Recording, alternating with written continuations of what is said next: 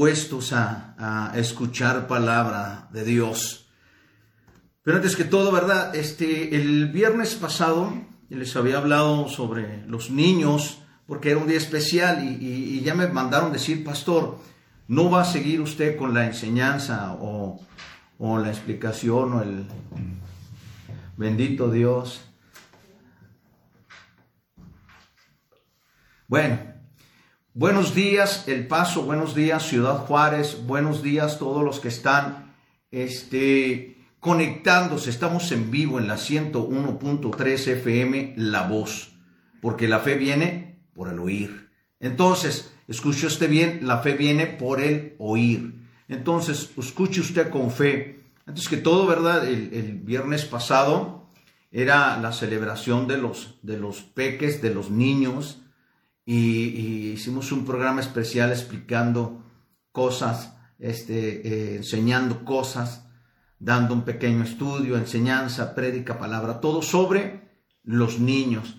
Ya se están conectando, Dios bendiga a mi hermana Patricia Castro del Paso, Texas. Yo sé que ahorita veré a mi hermana Alicia, a mi hermana Angélica, a mi hermana Trinidad, a mi hermana Estela. Mira, eh, Dios bendiga a esas señoras. Las, me siguen mucho las señoras, sí, Dios las bendiga a todas a mis hermanas, a mis hermanos de Ciudad Juárez, mi hermana Hortensia, mi hermana Marisol, eh, ahorita se conecta mi hermana Flor, mi, hermana Lili, mira, ahí van ya. Bueno, antes que todo, ¿verdad? Eh, para decirles, eh, me llamaron y me, han preguntado toda esta semana si voy a continuar con la enseñanza o la explicación sobre apóstoles y profetas. Eh, ya había hablado uh, la, semana anterior de, este viernes que pasó el Día del Niño y hoy, hoy, hoy hablamos lo que es apóstoles y profetas, una explicación necesaria, una respuesta necesaria. Este es el tema de hoy. Apóstoles y profetas, una respuesta necesaria. ¿Ok? Dios me los bendiga y, vamos a, continuar, a, a, ¿cómo se dice? Ah, con el programa. Ok. Entonces, vamos a empezar con para, explicarte, vamos a empezar con un poquito de, historia para ir a ir calentando los, los ¿cómo se dice? Los ah, motores.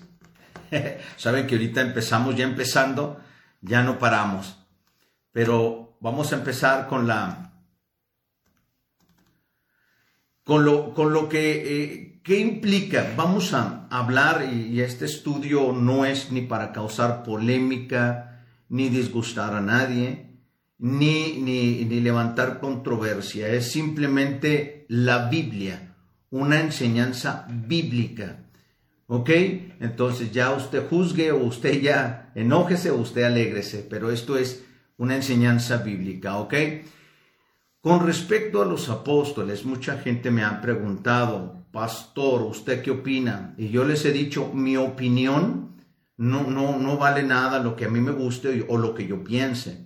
Lo que nos, nos ah, debe de importar es qué dice la Biblia, qué dice la historia, qué dice los antiguos, los primeros discípulos de los apóstoles. Eso me interesa, eso sí debe de interesarle. ¿Qué dice la Biblia?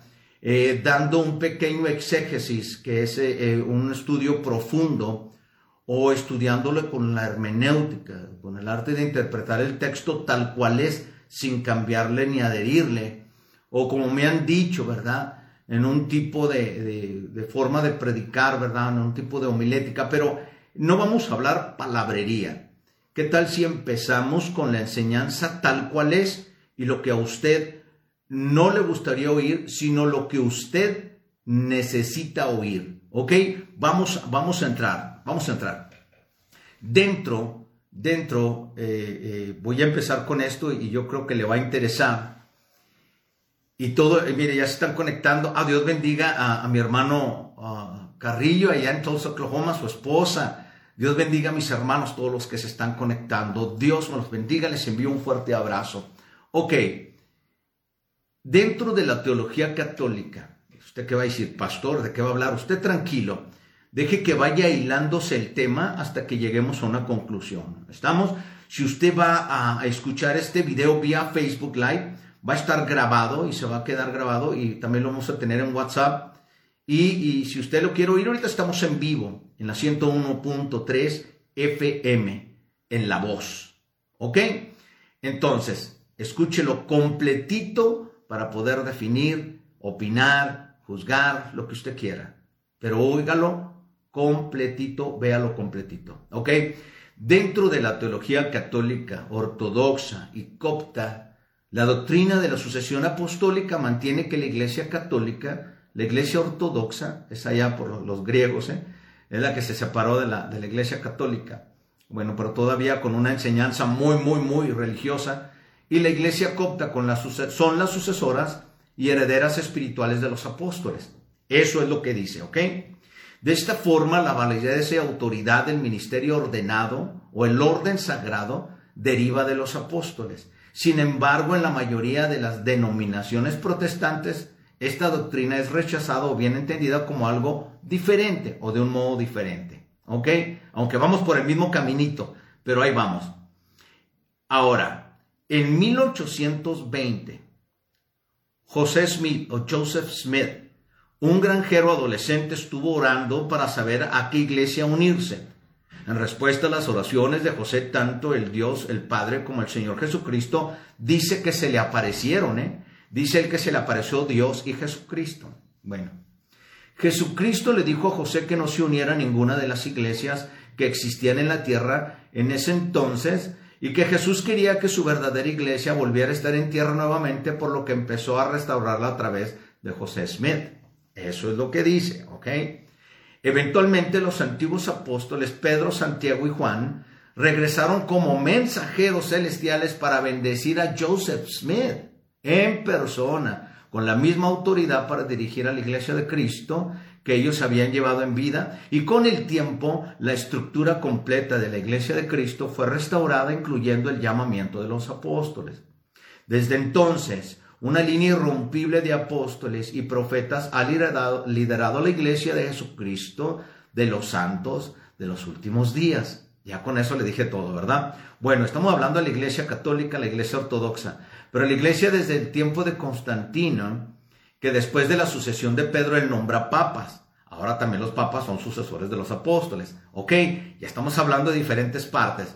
Entonces, en el primer capítulo de Hechos, porque ya vimos qué es lo que piensa la iglesia ortodoxa, la iglesia católica con los papas, ahora los santos, iglesia de Jesucristo, los santos de los últimos días, qué piensan los mormones, qué piensan, o sea, cada denominación piensa de los apóstoles como, como la revelación que ellos dicen que les da Dios, o como piensan, o como lo puso un emperador, o como lo puso cierto gobernador de aquellos tiempos, o como ponen los sacerdotes antiguos. El chiste aquí es es que cada quien dice cómo fueron llamados y cada quien es sucesor de los apóstoles.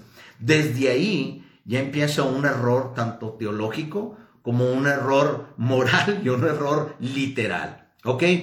El primer capítulo de Hechos muestra una preocupación por mantener el número de los doce. Eso es lo que dice la Biblia, lo creíble.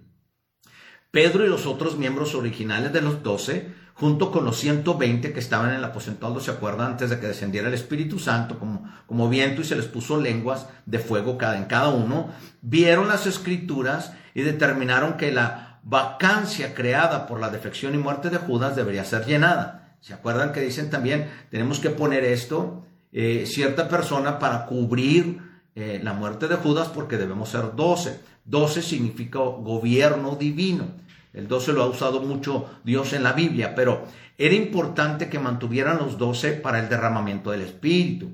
Lucas había escrito la promesa de que Jesús, a los, Jesús le había dado a los 12. Y eso lo dice en Lucas capítulo 22, versículo 29 al 30. Dice, yo pues os asigno un reino como mi Padre me lo asignó a mí, para que comáis y bebáis en mi mesa en mi reino y os sentéis en tronos juzgando a las doce tribus.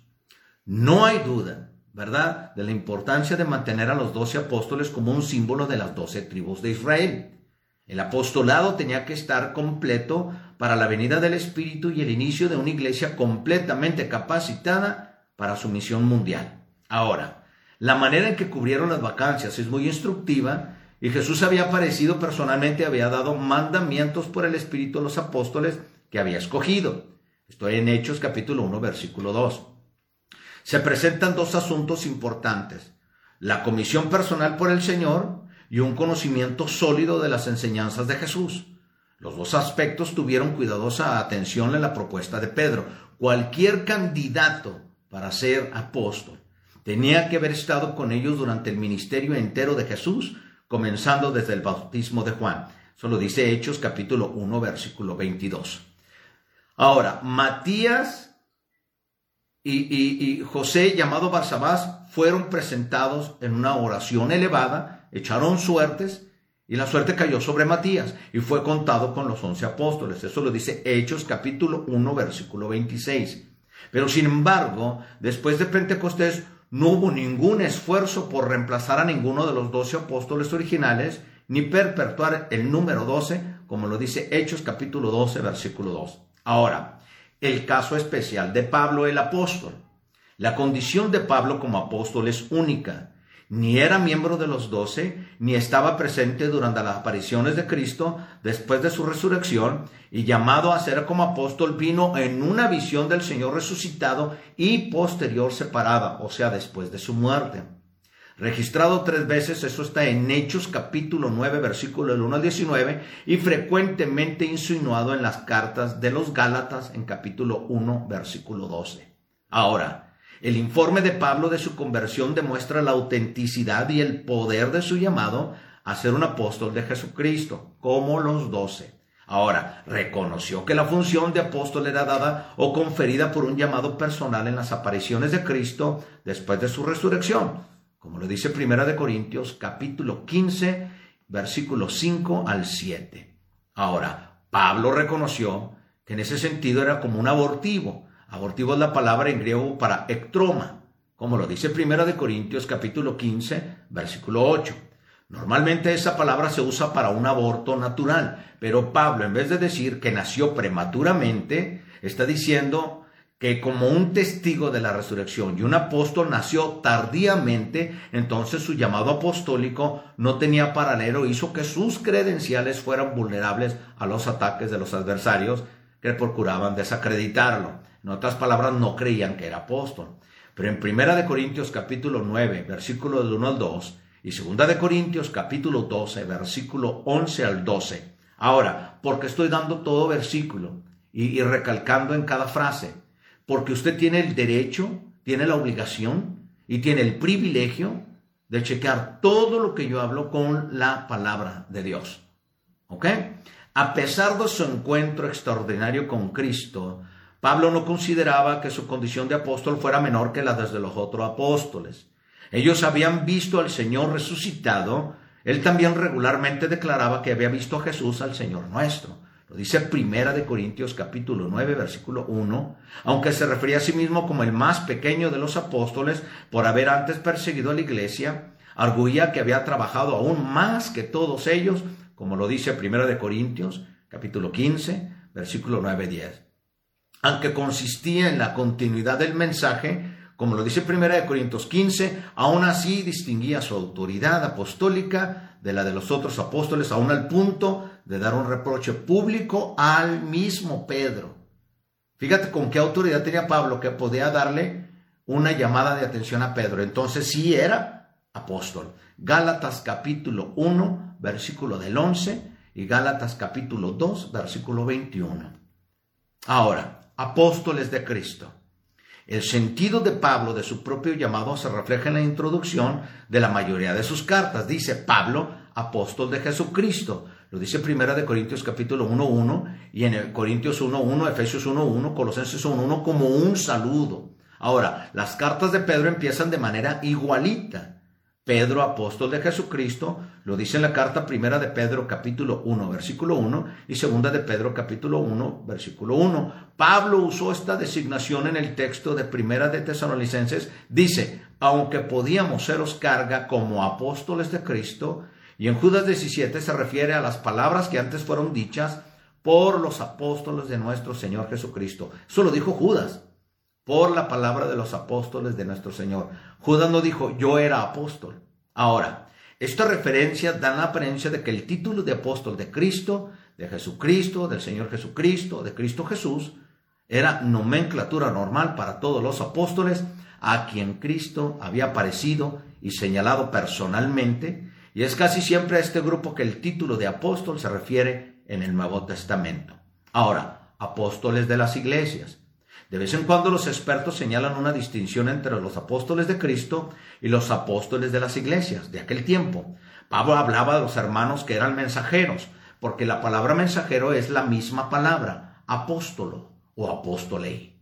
De las iglesias y gloria de Cristo, lo dice 2 de Corintios capítulo 8, versículo 23, así que la misma palabra apóstolos se usaba para enviado o los que estaban de compañeros de los apóstoles de Cristo. Ahora, también escribió a los filipenses acerca de Pafrodito, vuestro mensajero, y la palabra que se usa aquí es la palabra apostolón y ministrador de mis necesidades, ¿verdad? Lo dice eh, en el capítulo 2, versículo 25. Estas referencias proveen evidencia más suficiente de que las iglesias primitivas usaban la palabra apóstol de vez en cuando para personas que no habían visto la resurrección. Sin embargo, el término en estos casos se usaba de la manera general de enviar representantes en una misión oficial de parte de los que lo enviaban. ¿Qué quiere decir esto? Que las versiones de la Biblia normalmente traducen la palabra apóstolos en los dos ejemplos anteriores como mensajero también. Al mencionar apostolón o apóstolos, que es la palabra para asignación, para misión o también para enviado, quiere decir que las usaban aunque no fueran los apóstoles. Las usaban solo para mencionarlos como enviados, porque era la palabra griega para cierta misión o para cierta asignación. Vamos a seguir. Falsos apóstoles. No todas las personas de la era neotestamentaria que se llamaban apóstoles o los seguidores que les dieran ese título eran de verdad apóstoles. Así como en tiempos del Antiguo Testamento había falsos profetas, también en el Nuevo Testamento había falsos apóstoles. Mucho del contenido de la segunda carta de Pablo a los Corintios refleja este asunto. Dice, maestros, posiblemente judíos helenísticos, itinerantes de la iglesia de Jerusalén, habían llegado a Corinto aparentemente con cartas de recomendación y parece que se jactaban de ser iguales a Pablo o, aún superiores, ¿verdad? si se refleja cualquier casualidad con situaciones eh, postreras como las de hoy, es pura coincidencia. ¿Ok?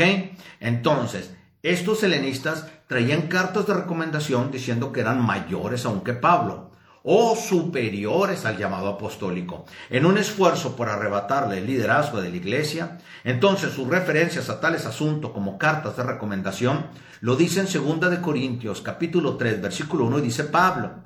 Y su presencia y palabra también lo dice Pablo en el versículo 10 capítulo 10, versículo 10, y el que se alaba a sí mismo.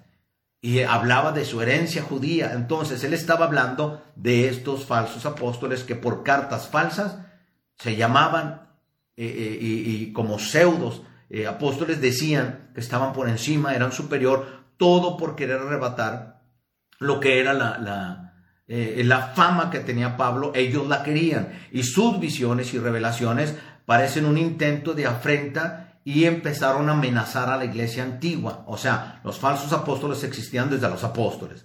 Pablo identificaba a tales personas como falsos apóstoles. Les decía obreros fraudulentos que se disfrazan como apóstoles de Cristo. Segunda de Corintios capítulo 11 versículo 13. Y también dice, Jesús mismo elogió a la iglesia de Éfeso porque habían probado a los que se dicen ser apóstoles y no lo son y los han hallado mentirosos. Lo dice Apocalipsis capítulo 2 versículo 2. Estas referencias y otras muestran claramente que muchos se nombran apóstoles o a quienes erróneamente se habían dado ese título solos. Estaban circulando por las primeras iglesias cristianas, el discernimiento era necesario como lo era antes, como lo es hoy. Pablo pedía una cuidadosa evaluación de los fenómenos espirituales.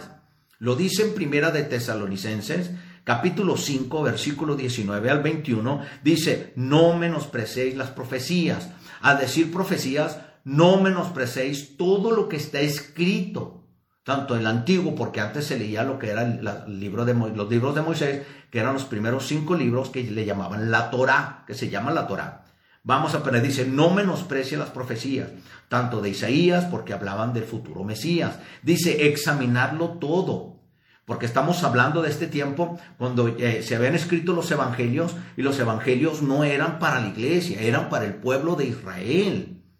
Nosotros entramos cuando viene el Espíritu Santo en 12, en capítulo de Hechos, versículo 2, de ahí en adelante, y los hechos de los apóstoles vienen siendo los, cuando empiezan los hechos del Espíritu Santo en ellos. Por eso dice Pablo, no menosprecies las profecías. O sea, no menosprecies lo que está escrito, no menosprecies lo que los profetas dijeron, no menosprecies lo que vamos a hablarte por medio de Cristo. Examinen todo y retened lo bueno. Este, este capítulo ha sido usado muchas veces erróneamente cuando vas a una iglesia y oyes una prédica y estás oyendo al, predicador y la gente te dice, no me gustó esto y, y parece que la prédica es como un buffet, escoges lo que te gusta, comes y desechas lo que no te gusta. No, la palabra de Dios eh, toda es buena, toda es buena, más que no te gusta la verdad. El problema más grande con lo postrero que es hoy es la verdad, la verdad va a doler. La verdad va a cambiar, la verdad te va a pegar, la verdad te va a caer, como un baño de agua fría y es lo que no nos gusta.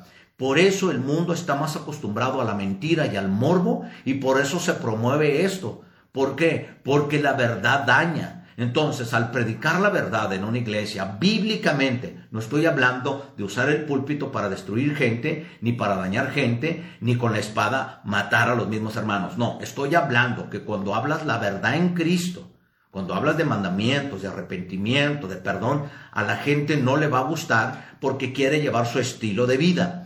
No es posible que cuando llegue el Espíritu Santo a una persona, viva igual. Cualquiera que te diga que es cristiano, pero está viviendo una vida doble, o está viviendo una vida escondida, o está viviendo, no es cristiano. Aunque vaya a la iglesia y aunque diga amén y aunque diga gloria a Dios. Si el Espíritu Santo llega a una persona, no lo va a dejar vivir igual. Cualquiera que viva en robo, en fraude, en mentiras, que viva eh, eh, simplemente hurtando, con envidias, con corajes, eso no son, eh, ¿cómo se dice?, formas de vida diaria como humano. No, esas son obras de la carne, y lo dice el libro de Gálatas. Entonces, te fijas que al hablar la verdad, mucha gente se puede irritar. Siempre es más fácil hacer enojar a la gente que tenerla contenta. ¿Y dónde agarra ese ejemplo usted, pastor? Lean la palabra y vean a Cristo cómo lo trataron. Cristo predicó la verdad y lo crucificaron. Los profetas predicaron la verdad y los decapitaron. Pablo, Pedro y todos eh, predicaron la verdad. Los unos los mataron, a unos los decapitaron y a otros los crucificaron. Ahora te voy a decir hoy, ¿cómo estamos hoy modernamente? No queremos hablar la verdad porque ahora las predicaciones son como un buffet de comida china o un buffet de comida rápida o un buffet de hamburguesas. ¿Por qué? Tú escoges lo que quieres comer o quieres comer saludable o ese día solamente no quieres oír el mensaje o este simplemente quieres comerte el mensaje como una ensalada con un vaso de agua, sabiendo que estás obeso. En otras palabras, te estás engañando a ti mismo. Es como la persona que llega y dice, deme una docena de donas, pero deme una soda de dieta. Entonces, nosotros mismos no estamos dejando que el Espíritu Santo haga la obra en la tierra y nosotros mismos estamos dejando que tanto los pseudo apóstolos, los pseudo maestros, tanto mentiroso y tanto charlatán, se esté metiendo a las iglesias. ¿Por qué? Porque no queremos oír la verdad. Y la verdad se llama el Evangelio. Por eso me gusta y estoy trabajando aquí porque aquí dice la fe viene por el oír. Y cuando yo trabajo con la Biblia, me, entrego a la Biblia, la Biblia me dirige y solo Biblia y solo capítulo es lo que me dirige, entonces es cuando uno, como predicador o como hombre, empieza a cambiar. Porque si no dejas que la palabra te confronte, la palabra te hable, o la palabra... Mira, no estoy hablando ni de legalismo ni libertinaje, estoy hablando de la santa escritura, de las, de las palabras escritas de los hombres inspirados por el Espíritu Santo de Dios y por lo que dejó dicho Jesucristo. Ahora, ¿cuál es la sucesión apostólica? Pues, pastor, mira, yo estudié en lo apostólico y profético, pero cuando, como está muy, muy trillado esto de apostólico y profético, dices apostólico profético, la gente habla, piensa, fíjate, la gente que ignora la iglesia, la gente que ignora la palabra o la gente que ignora la historia de la Biblia, de, los, de los primeros eh, de la iglesia primitiva. Siempre dicen apostólico y profético es adivinar, eh, profetizar, tirar a la gente, gritar y escupir y liberación. Y eso es lo que piensan. Pero la verdad de lo apostólico y profético, lo apostólico es hablar el fundamento que dejó dicha Jesucristo en la enseñanza en los apóstoles, que es el fundamento de la iglesia, y lo profético, hablar los oráculos escritos de Dios. Entonces, cuando la gente oye apostólico y profético, dice, no, yo no voy, es un show, es puro circo.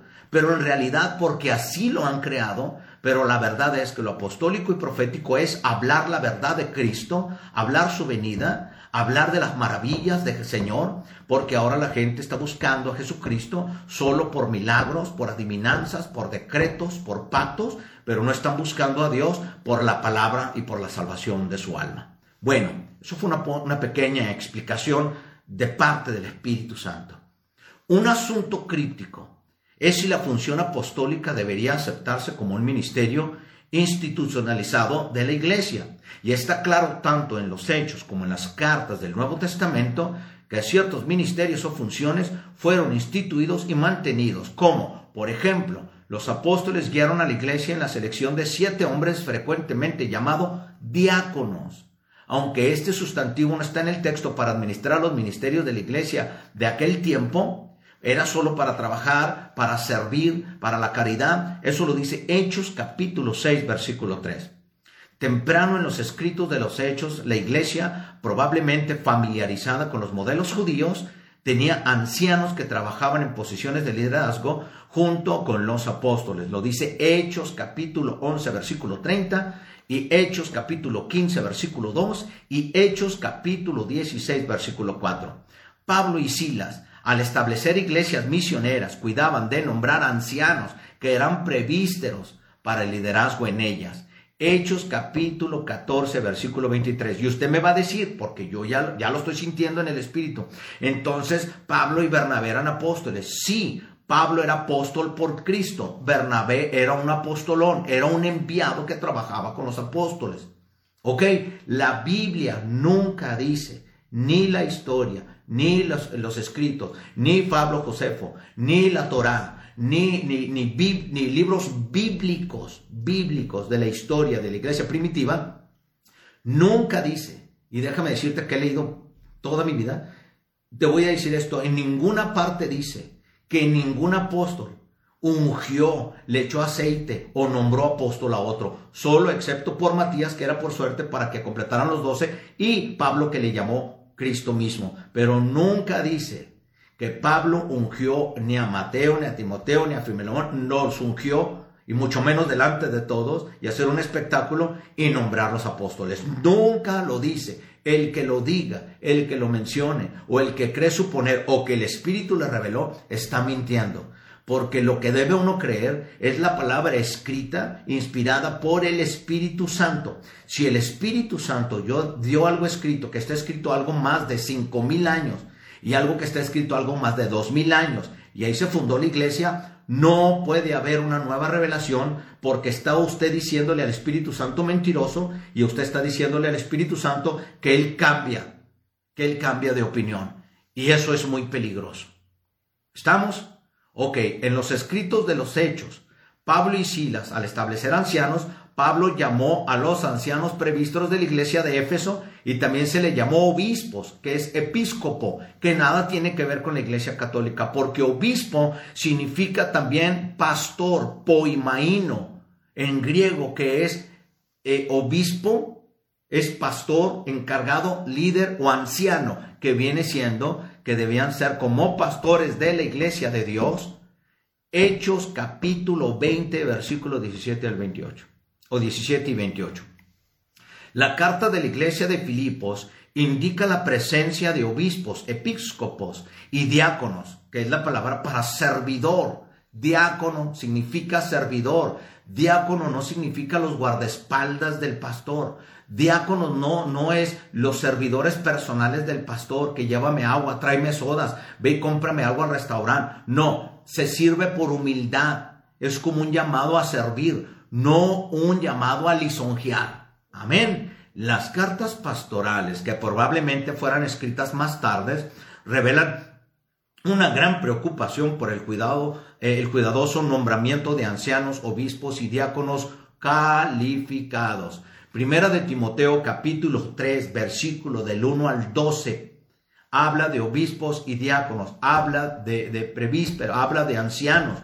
Nunca dice eh, Timoteo, Pablo me ungió como apóstol. Nunca lo dice. Y si usted lo llega a ir, lo llega a oír en un lugar o alguien está predicando y hablando así, salga corriendo de ahí porque le están mintiendo y no es el Espíritu Santo hablándole, sino es transgiberando la santa palabra de Dios para eh, eh, eh, un objetivo personal.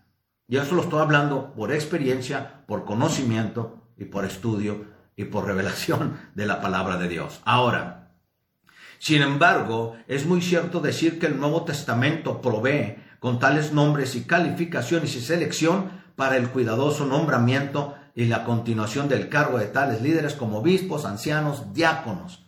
Eso sí lo dice la Biblia. También es claro que aunque los apóstoles con los ancianos eran líderes establecidos en la iglesia primitiva, no había provisiones para su reemplazo continuación hablando de apóstoles. En realidad, con la defección de Judas de su puesto apostólico, los once buscaron el consejo divino para llenar la vacante. Otros apóstoles surgieron, Pablo inclusive, a quien su primera carta a los Corintios ilumina los aspectos de su elección. Después de su resurrección, Jesús se apareció a los doce y dice, después de a quinientos hermanos a la vez. Dice la Biblia, dice la Biblia, apareció a los doce apóstoles y después a más de quinientos hermanos a la vez. Nunca dice la Biblia que apareció apóstoles y porque andaban con apóstoles se le apareció a 500 apóstoles. No inventemos. Después apareció a Jacob, después a todos los apóstoles. Y al último de todos, dice Pablo, como abortivo me apareció a mí. Primera de Corintios, capítulo 15, versículo 6 al 8. Este es un énfasis, ¿eh? Entonces aparece Pablo que está limitando el apostolado a los que habían visto al Señor resucitado en los 40 días después de su resurrección, y él mismo por haberle visto en una dramática visión en el camino a Damasco, como lo dice Hechos capítulo 9, versículo del 1 al 9, hay un poco de incertidumbre acerca del número exacto y la identidad de los apóstoles, pero sin embargo, aparte de los doce, el texto del Nuevo Testamento parece designar claramente a tales personas como Pablo, Santiago, el hermano de Jesús, lo dice 1 Corintios capítulo 15, versículo 7 y Gálatas capítulo 1, versículo 19. Bernabé, Hechos capítulo 14, versículo 14, Andrónico y Junías, probablemente una mujer, los cuales son muy estimados entre los apóstoles. Por eso nombran, bueno, nombran apóstoles a diestra y siniestra, pero ya se están nombrando mujeres. Eso va a ser otro tema, otro tópico después, referente a la mujer. Cristo llamó a Adán. Cristo llamó a los, a los profetas, no a las esposas de los profetas. Cristo llamó a apóstoles, no a, los, a las esposas de los, de los, de los apóstoles. Cristo, eh, eh, eso, eso, es otro tema, pero quiero indicarte porque aquí dice Andrónico y Junías y lo usan esto deliberadamente y sin cuidado de que Junías era un apóstol, así como Fabe, no eran apóstoles, eran muy estimadas entre los apóstoles. Lo dice Romanos capítulo 16, versículo 7. Si usamos la hermenéutica, la hermenéutica es, es, el, la forma de interpretar un, un, versículo correcto, sin inventarle ni adherirle ni, ni ponerle. No, es lo que dice y punto. Ahora, es interesante, sin embargo, que después de Judas no hay ningún lugar en el Nuevo Testamento en el que preste atención a la supuesta sucesión apostólica. No hubo intento de reemplazar a Jacob, hijo de Zebedeo, hermano de Juan, ejecutado por Herodes. ¿Te acuerdas? O uno lo mató a espada y luego otro. Y nunca dijo, fíjate, hubo la sucesión de Judas, porque él transgredió, él murió, él pecó, él se suicidó. Ahí lo reemplazaron. Pero cuando murió este, que lo mató, a Jacobo, hijo de Zebedeo, que lo mató, que era el hermano de Juan, ¿eh? el hermano de Juan, lo mató Herodes, y lo dice Hechos capítulo 12, versículo 2, aparte del nombramiento original por Jesús mismo, no hay nada que trate del nombramiento de apóstoles en ninguna parte de la Biblia. Todo lo que hemos pensado, porque yo también venía de esa escuela antes, eh, el nombramiento, o tal vez era esto, son suposiciones son alumbramientos instantáneos del Espíritu que dicen, o me reveló Dios, o me dijo Dios. ¿Cómo Dios va a cambiar lo que está escrito? Estamos diciendo a Dios, ¿sabe que usted no sabe, yo sé más? No, mi hermano. aparte de los requisitos puestos para la elección de Matías en Hechos capítulo 1 versículo 21 al 26 y los requisitos implícitos en las acciones de Jesús y la explicación de Pablo, primera de Corintios capítulo 15 versículo 13 al 11, no hay instrucciones para hacer tales nombramientos. En constante, en contraste hay calificaciones e instrucciones claras para el nombramiento de ancianos, obispos y diáconos. Lo dice Primera de Timoteo capítulo 3 versículo del 1 al 13 y Tito capítulo 1 versículo 5 al 9. Parece raro que los apóstoles de Jesucristo, preocupados con la fiel preservación de su mensaje, en 2 de Timoteo capítulo 2, versículo 2, proveyeran para el nombramiento de obispos ancianos y al mismo tiempo olvidarían o, o van a desdeñar su propia sucesión. ¿Qué quiere decir? Ellos son el fundamento. Y de ahí lo que es evangelista alcanza las almas por medio de la palabra en el fundamento de los apóstoles. Los maestros enseñan la enseñanza que Cristo le dio a los apóstoles, el fundamento. Y cuando, cuando evangelizamos, cuando enseñamos y pastoreamos, cuidamos las almas enseñadas que fueron dirigidas por los apóstoles en la misma enseñanza, en el fundamento que les dio Cristo. Entonces, lo que hablamos, lo que hacemos, lo que ponemos en la iglesia, lo que dirigimos en la iglesia, lo que cuidamos en la iglesia, ya está el fundamento. La casa que estamos edificando es la iglesia de Cristo por medio de su Espíritu Santo, pero en el fundamento de los profetas y los apóstoles. Yo sé que no voy a alcanzar a explicarte todo, pero el domingo, el domingo, este domingo que viene, en Iglesia de Cristo, voz de arcángel, trompeta de Dios, te voy a dar completamente, profundamente, y, que me dirija el Espíritu Santo para darte esta explicación, enseñanza, porque vienen tiempos peligrosos. Cristo nos envió en medio de lobos, Cristo nos envió en medio de tanta falsedad y no se le olvide que estamos en un mundo que está cubierto por el maligno. Aquí tiene posesión el príncipe de la potestad del aire, pero usted y yo estamos marcados por el Espíritu Santo de Dios. Fuimos marcados como la herencia de sus arras antes de la posesión adquirida, lo dice el primer capítulo de Efesios. Pero bueno, en realidad hay ciertas indicaciones, eh, o sea, está profundamente como un exégesis de que los apóstoles de Jesucristo no deben tener sucesor. Vamos en el mismo camino de Constantino, que vio que la fama era mucha de los apóstoles y él fue el primer papa y empezó a poner papas. Ahora nosotros, ahora nosotros, por medio de visiones, o porque una mujer, una mujer, eh, para no decir nombre, una mujer estuvo teniendo visiones en el 2001 y levantaron la red de los nuevos llamados apóstoles. Desde el 2001, no te estoy hablando, 1850 era otra visión, te estoy hablando de mormones, te estoy hablando de otra cosa, ahora te estoy hablando en la era actual. Una mujer tuvo un sueño, lo profetizó y se levantó la red apostólica nueva que nada tiene que ver con la Biblia, aparte para ser apóstol antes. Y eso, aunque no les guste mucho, la, la verdad es, es, la verdad no tiene por qué cambiarse. Que la queremos tapar o queremos ignorarla para llevar nuestros propios objetivos o nuestros propios planes convenencieros, ya es otra cosa. Pero te voy a decir esto, a Dios no le mientes, al Espíritu Santo menos, y ten cuidado porque ahí sí no hay perdón. A Jesucristo menos. ¿Y qué crees? Imagínate los apóstoles de hoy. Dios mío santo.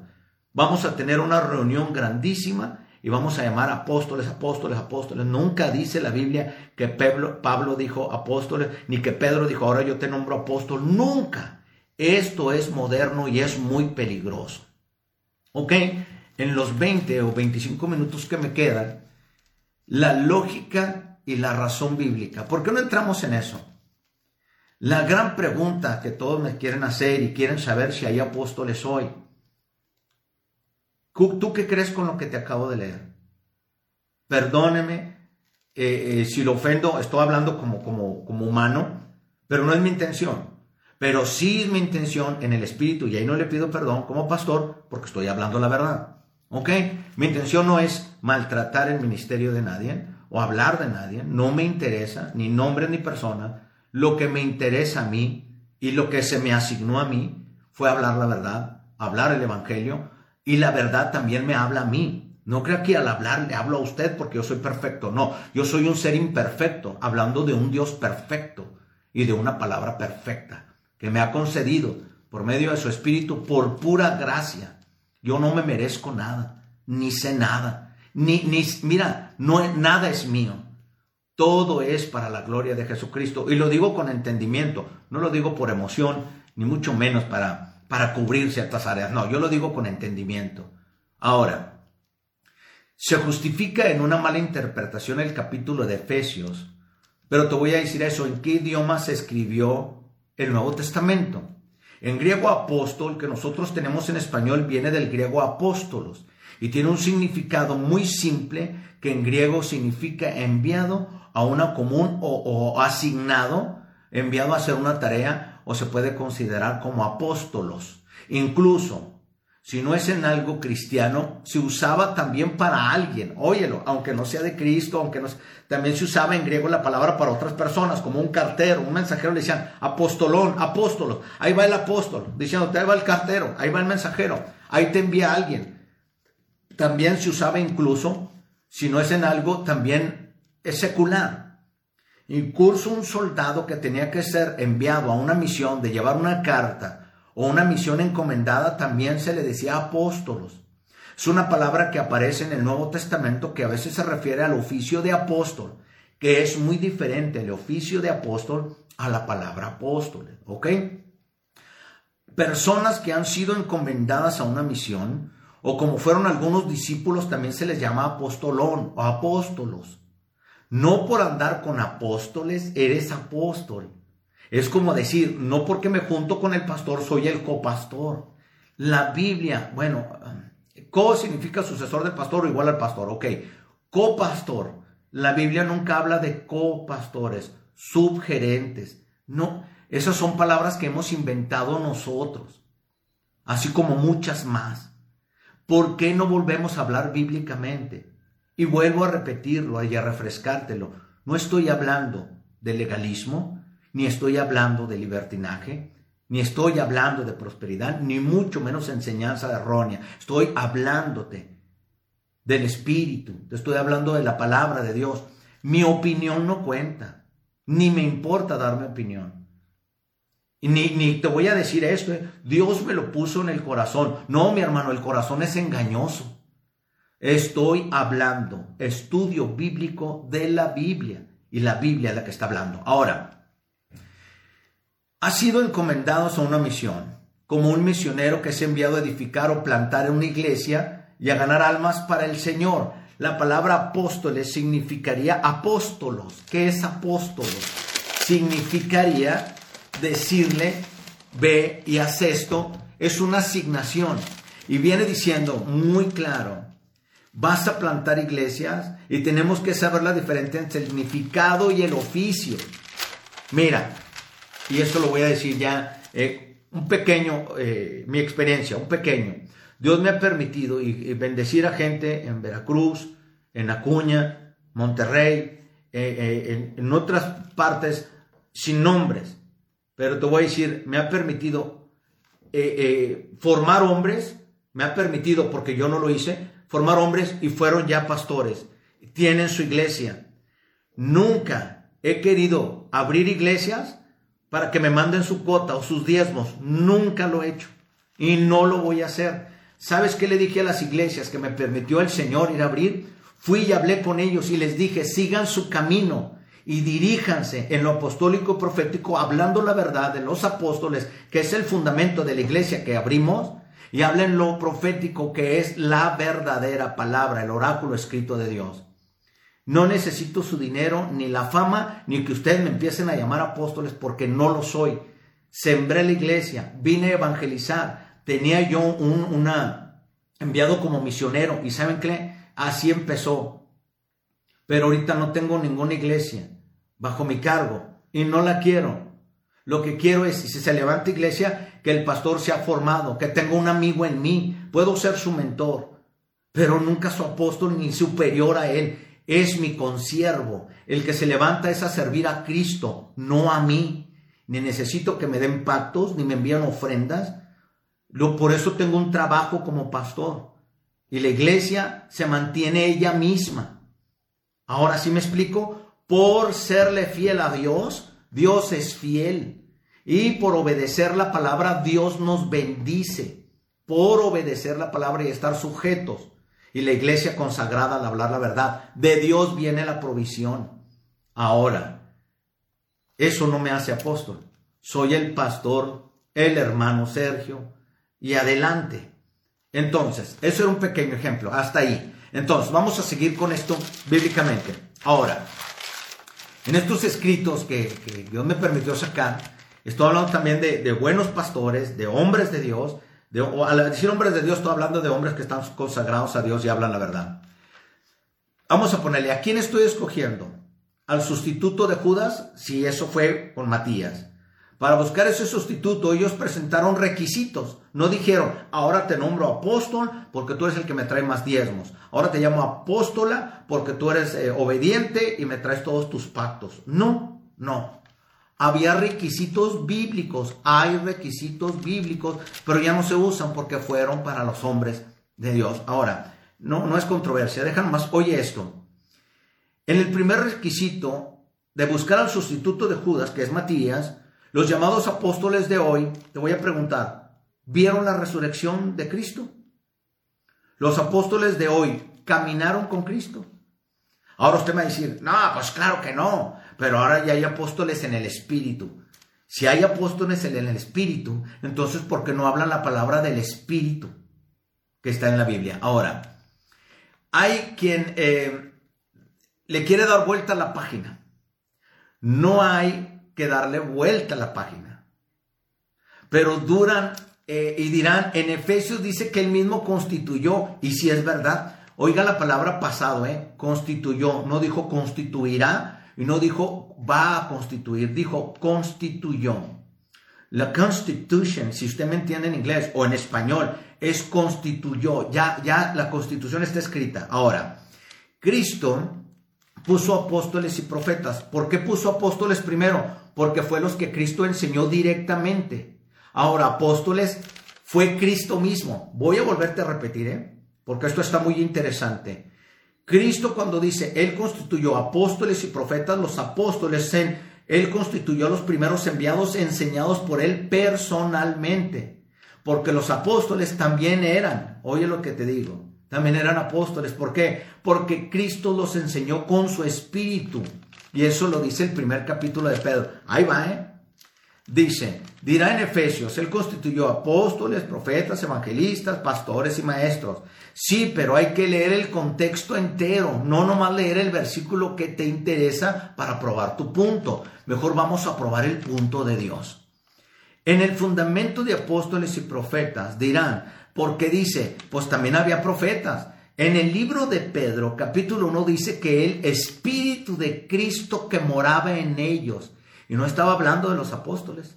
Esto lo escribió el apóstol Pedro, que fue enseñado por Cristo en persona. Dice, los apóstoles anunciaron las glorias y las aflicciones venideras de Cristo mismo, porque Cristo moraba en ellos. ¿Ves? Entonces, Cristo al ascender le dijo a los apóstoles enviados de él, a los apóstoles del Cordero, no los dejaré huérfanos, ahora les enviaré al Espíritu Santo. ¿Ves? Que es el mismo. Ahora, el Espíritu de Cristo que moraba en ellos, entonces usted me va a preguntar, ¿cuál es el fundamento? Primero fueron los apóstoles, primero los apóstoles y después los profetas. Los apóstoles fueron señados por el Espíritu de Cristo que moraba en ellos y después los apóstoles. ¿Qué quiere decir esto? Por eso Cristo dijo, constituyó apóstoles y profetas. Y usted sabe bien que en el Antiguo Testamento los primeros eran los profetas, pero está diciendo los primeros que yo enseñé personalmente. Y después dice los profetas, ¿por qué? Porque yo moraba en ellos. Eso confírmelo en el libro de Pedro. Ahora, ¿qué tiene que ver esto? ¿Cuál es el fundamento? Ok, había en otros miles de veces, miles de veces no puedes poner un fundamento. En tu casa hay un piso, hay paredes. En el piso, si tú quieres un piso nuevo, le pones loseta o le pones tile, ¿verdad? Pero no le pones otro fundamento porque tu casa quedaría chueca. Si le pones otro fundamento, sería una torta de fundamentos y tu casa quedaría más chueca o muy alta. ¿Quién tiene en la casa una cama alta que cuando se baja de la cama le cuelgan los pies? Muchos, ¿verdad? Ah, bueno, entonces tú al salir de tu casa con tres o cuatro fundamentos, te vas a tropezar o necesitas muchos escalones para entrar a tu casa. ¿Te fijas? Entonces la casa del Señor fue puesta en ese fundamento para que puedas entrar por la persona de Cristo. Por eso los profetas y los apóstoles son el fundamento para que puedas entrar porque la puerta es Cristo. Y en esa puerta, en ese fundamento se levanta como piedras vivas, que también dice Pedro, como piedras vivas que somos nosotros, fundados en el fundamento de los apóstoles y los profetas. Ahora sí enseñamos como maestro, ahora sí predicamos como pastor y ahora sí alcanzamos las almas como evangelista. Pero en el fundamento y las piedras vivas que somos nosotros se forma la iglesia de Cristo. Ahora, ¿está bien esa explicación? ¿O cómo te lo hago? Porque lo acabo de hacer y lo acabas de oír con palitos y bolitas. Pero mira, una vez puesto el fundamento, los profetas y los apóstoles como fundamento de la iglesia, encima de la revelación de los profetas, en la doctrina de los apóstoles, que es la doctrina de Cristo, este es el fundamento, porque los apóstoles trajeron la revelación quién era Cristo, cómo iba a ser Cristo, cómo iba a morir Cristo. Los apóstoles conocieron a Cristo y, y se, se probó todo lo que habían dicho los apóstoles. Y no hubo sucesores de profetas, sí, hubo escuela de profetas, que es diferente. Pero mira, oye esto, los apóstoles confirmaron todo lo que dijeron los profetas. Pero ahora Cristo en vida, en carne, les enseñó la doctrina de Cristo que iba a ser para las iglesias. Entonces los apóstoles y los profetas es el fundamento de la iglesia de hoy. Entonces, ¿cuánto? Vamos a, vamos a aprovechar este momento para hacer un pequeño resumen y llegar a una conclusión. Y les recuerdo que el domingo, este domingo, que estamos hoy a 5, 6, 7, 8, 9, el 9 de mayo a las 11 de la mañana en la iglesia de Cristo, voz de arcángel, trompeta de Dios, daré todo el exégesis en prédica, en enseñanza, en profundidad y con uh, versículos escritos en las pantallas, en la historia de la Biblia y lo que dice la Biblia sobre apóstoles y profetas. Amén. Entonces, está usted invitado, 11 de la mañana, Iglesia de Cristo, voz de arcángel, trompeta de Dios. Pero vamos a dar este pequeño, vamos a llegar a una pequeña conclusión para que los de la radio no se queden picados. Y si se quedan picados, pues los invito a la iglesia. Dice, al ya no hay super cierre, ahora va a haber super palabra. Vamos a ver. Dice, los hombres que fueron escogidos por Jesús buscaban la doctrina de Cristo y la salvación de las almas. ¿Sí? El Espíritu de Cristo les dio la revelación, tanto apóstoles y profetas, que los llamó él mismo para que confirmaran lo que él mismo les había dicho en espíritu. Y todo era para Jesús, de Jesús y por Jesús. Los de hoy, los profetas de hoy, y los, y los que hay mucho joven profeta hoy, y mucho, mucho apóstol profeta, y las apóstolas y todo lo demás, y lo digo con, con entendimiento, no con burla, no, con la verdad, no necesito reírme, es la verdad. Buscan, vamos a ponerle, los, los profetas fueron perseguidos y muertos. Los apóstoles fueron perseguidos y odiados. Pero los de hoy buscan vivir en hoteles, buscan el dinero, como me lo quieran poner, piden agua que no sea la llave y en vez de buscar la verdad, han perdido la cabeza. Y cuando un, profeta moderno, un apóstol moderno pierde la cabeza, va a empezar a llamar apóstoles y profetas a todo mundo. Va a tener visiones y va a decir, Dios me dijo. Y va a decir, eh, me reveló el Señor. ¿Sabes qué? Dios me puso esto en el corazón. Acuérdese que el corazón es engañoso. Y acuérdese que, que el alma, si usted dice, es que Dios me dijo en mi cabeza, está usted hablando de la mente y los pensamientos, si no están sujetos a Dios, usted va a hablar cualquier cosa. Mejor diga lo que la Biblia dice y lo respaldará el Espíritu Santo. La verdad no causa dineros. La, verdad no causa ganancia. La verdad no te hace famoso. La verdad, hasta los que te aman te van a odiar y los que te hablaban te van a dejar de hablar. Pero la verdad me llevará a Cristo. La verdad me abrirá la puerta de los cielos. Y la verdad me hará ser un obrero aprobado. Eso es lo que usted desea. ¿Qué es lo que usted desea? Entonces, las profecías de hoy son prosperidad, autos, casas, negocios, empresas, dinero, cuentas de banco. Imagina si estuviera Pablo hoy, más que lo crucifican los mismos cristianos. Dice, ni las vidas que llevan, ni lo que predican es congruente. Lo que predican nada tiene que ver con Cristo, pero predican lo que quieren y al final, como una cereza arriba del pastel, le, dicen en el nombre de Jesús. ¿Saben qué, hermanos? Hemos perdido el temor a Dios. Todos hemos perdido el temor a Dios. Si una casa se levanta y Jehová o, Dios y Padre nuestro Señor Jesucristo, o el gran yo soy, o Jesucristo, el nombre de Jesús, no está en ese lugar, espérate, porque si no es de Dios se va a desvanecer. Así, así, cuando edifican la casa y Jehová no está en ella, espérate que esa casa sea destruida. Entonces, vamos un poquito más antes de cerrar. Me quedan dos, dos minutitos. No se me asusten, no se me asusten. Vamos a llegar a la conclusión. Para los cristianos y radioescuchas, lo que necesitan es Biblia. Si me oye radioescucha o el que me está viendo en Facebook Live, lo que usted necesita es leer Biblia. Lo que necesita es meterse con Dios. Lo que hay en el corazón de los hombres usted no lo necesita. Yo, el pastor Sergio Torres Rodríguez, no soy un predicador moderno. Dios me ha enseñado en mis altas y bajas a ser un predicador bíblico, porque yo también le he regado mucho, no creo que soy perfecto.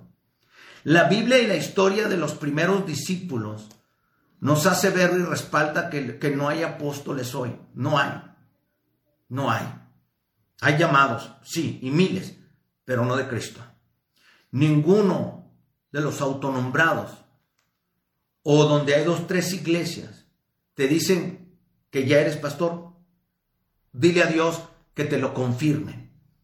Si eres un plantador de iglesias, evangelista o misionero o un pastor, no dejes que te llamen y te pongan nombres porque entre la línea del ego y la humildad está muy delgadita y puedes caer en tentación y lazo y Satanás va a venir a proveerte. Y si no estás listo, te va a tumbar. Satanás no juega a ser Satanás, ¿eh? así que no juegues a ser cristiano. Con esto voy a terminar. Cuando tú vas en camino o en el camino de la iglesia, ve a buscar a Jesús, porque la iglesia evangélica va en el mismo camino de la iglesia católica romana formada por Constantino. Él puso sucesores y la gente adora papas y curas. Ahora nosotros vamos a estar buscando adorar apóstoles y profetas, porque ya no vamos a buscar a Cristo, vamos a buscar la cierta suposición, unción y la supuesta profecía para ver cómo nos va a ir. Estamos buscando adivinadores, no a Cristo. Otra cosa, ¿los ministerios están vigentes? Sí, pero el fundamento es apóstol y profeta hablando lo que les dijo el Espíritu y los que Cristo enseñó personalmente. Si los dos primeros son el fundamento, entonces siga evangelizando gente, siga enseñando la verdad como maestro y siga pastoreando, cuidando lo que Cristo vino a morir. Ahora te voy a decir bien claro, la conclusión. Lo que cuidas en la iglesia, a lo que le predicas, a lo que le hablas, a lo que expones, las almas de la iglesia no son tuyas ni mías. Ten temor porque por esas almas en tu iglesia murió el Hijo de Dios y su sangre fue derramada. Y acuérdate que no se vale pisotear la sangre de Cristo, ni hacer del Evangelio una ganancia. Ten temor de Dios, porque Dios ya está en el asunto. Por eso, para que haya un supuesto avivamiento, como tantos lo dicen, tiene que haber arrepentimiento. Y el que trae el avivamiento y da vida, así como el sol a la tierra, es el Espíritu Santo de Dios que los ilumine. Amén. Este es el cierre. Este es tu amigo pastor Sergio Torres Rodríguez y esto no fue para causar polémica ni controversia y no quiero pelear con nadie. Si usted quiere defender, defienda lo que usted quiera. Pero para mí es defender el Evangelio y mi fe. En el nombre de Jesús les deseo un fin de semana glorioso. No deje de visitar, apoyar a su pastor y apoyar su iglesia. Y manténgase firme. Y lo invito este domingo, Iglesia de Cristo, voz de Arcángel, trompeta de Dios, en calle Zacatecas o la calle Coahuila, número 7055. Ahí estamos en la esquina. La calle que colinda es la calle Centeno. A las 11 de la mañana este domingo, este mensaje estará completito, profundo y en la pantalla con todos los versículos bíblicos. Dios me los bendiga, los amo. Y no crean que somos enemigos. Estamos defendiendo la misma fe, ¿que no? Entonces, Dios me los bendiga en el nombre de Jesús. Nos vemos pronto, nos vemos pronto. Bye bye.